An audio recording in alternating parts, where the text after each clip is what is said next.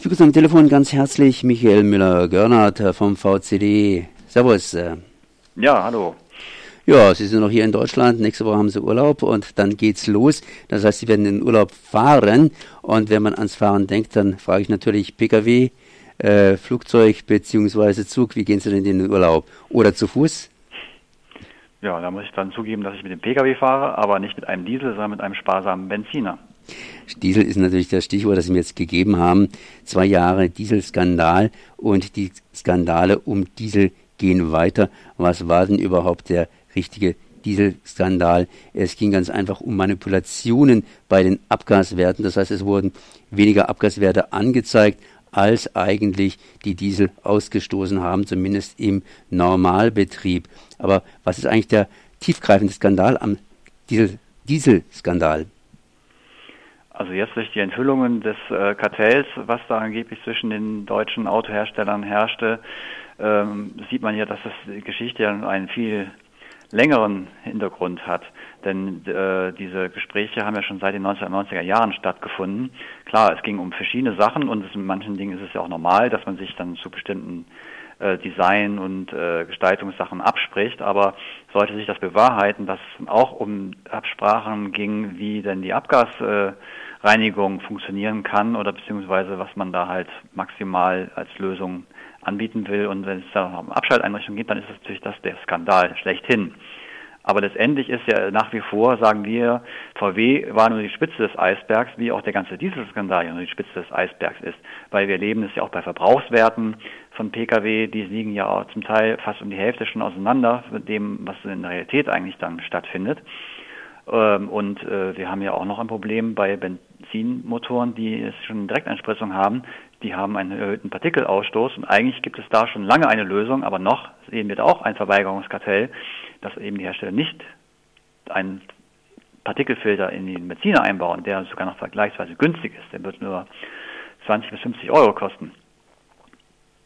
Ja, das heißt äh, Skandale und Skandälchen überall. Aber bleibe ich mal beim Diesel. Der Dieselneuwagen, ja, die Dieselneuwagen, die hier in den Verkehr gekommen sind, das unterscheidet sich ja zwischen Europa und den übrigen Ländern. Hier in Europa zwischen 1990 und 2015 ist der Dieselanteil ganz, ganz kräftig gestiegen von 14 auf 52 Prozent. Und 2011, da hatten wir so eine Art Gipfel, ein Hochpunkt mit 56 Prozent. Woran liegt das? Das heißt, weshalb ist der Diesel in Deutschland so begehrt? Wurde da irgendwie gepusht von Seiten der Hersteller? Also in den 1990er Jahren kam ja schon die Debatte auf, dass auch äh, Autos eigentlich eine CO2-Beschränkung brauchen, also aus Klimaschutzgründen. Und äh, es war sogar damals, äh, als Frau Merkel noch Umweltministerin war, das war so 1992 rum, da hatte sie das auch mit befördert auf EU-Ebene, dass man äh, schon Verbrauchsgrenzwerte einführen wollte. Man hat aber dann einen Deal mit der Autoindustrie gehabt, äh, dass man auf die Einführung erstmal verzichtet. Es gab im Gegenzug diese sogenannte freiwillige Selbstverpflichtung der Autoindustrie, dass man dann bis 2008 einen bestimmten Wert beim CO2-Ausstoß schafft. Der CO2-Ausstoß ist ja direkt gekoppelt mit dem Verbrauch.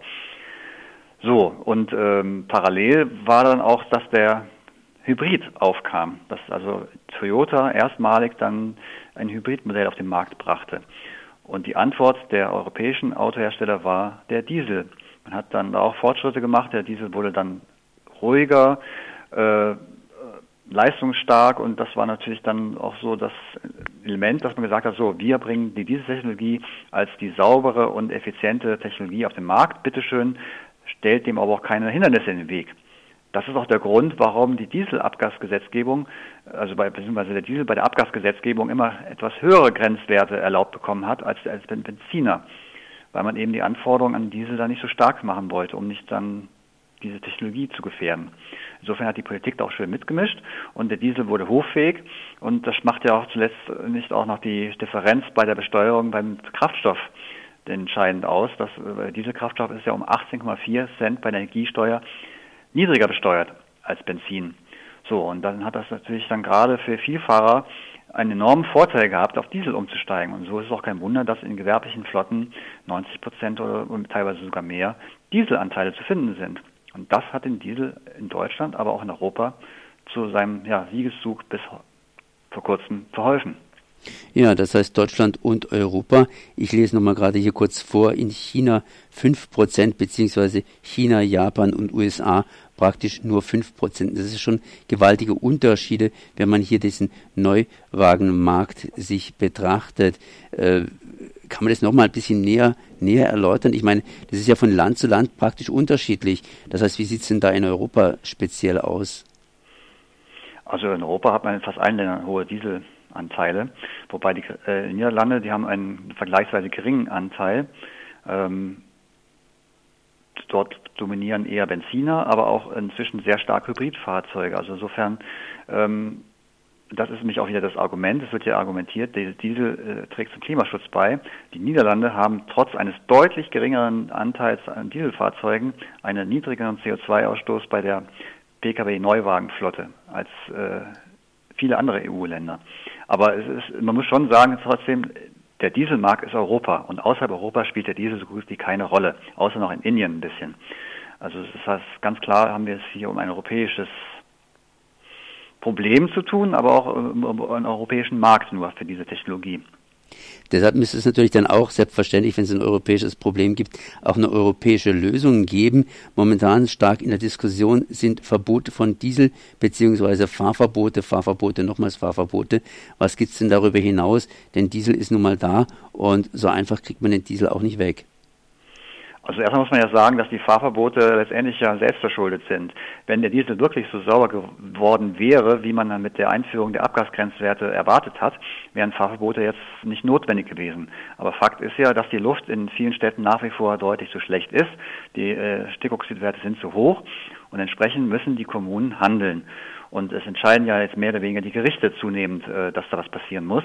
Weil jahrelang hat ja weder die Kommune was gemacht, noch die Bundespolitik. Und jetzt muss halt ganz rasch gehandelt werden.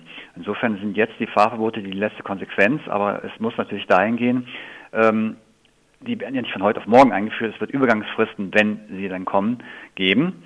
Und genauso wie damals bei der Einführung der Umweltzonen gab es auch Übergangsfristen, so dass sich dann die Halter von Dieselfahrzeugen darauf einstellen konnten, dass man Ersatzbeschaffung machen konnte oder dass es Nachrüstlösungen gibt. Und insofern äh, ist das jetzt das aktuell, was ansteht. Aber generell muss man natürlich sagen, wir brauchen eine andere Mobilität, gerade in den Städten. Weil die Städte leiden ja auch unter eigentlich auch zu viel Autoverkehr. Und äh, da muss es eher darum gehen, wie kann man die Alternativen, die umweltfreundlichen, da stärker in den Fokus bringen und fördern.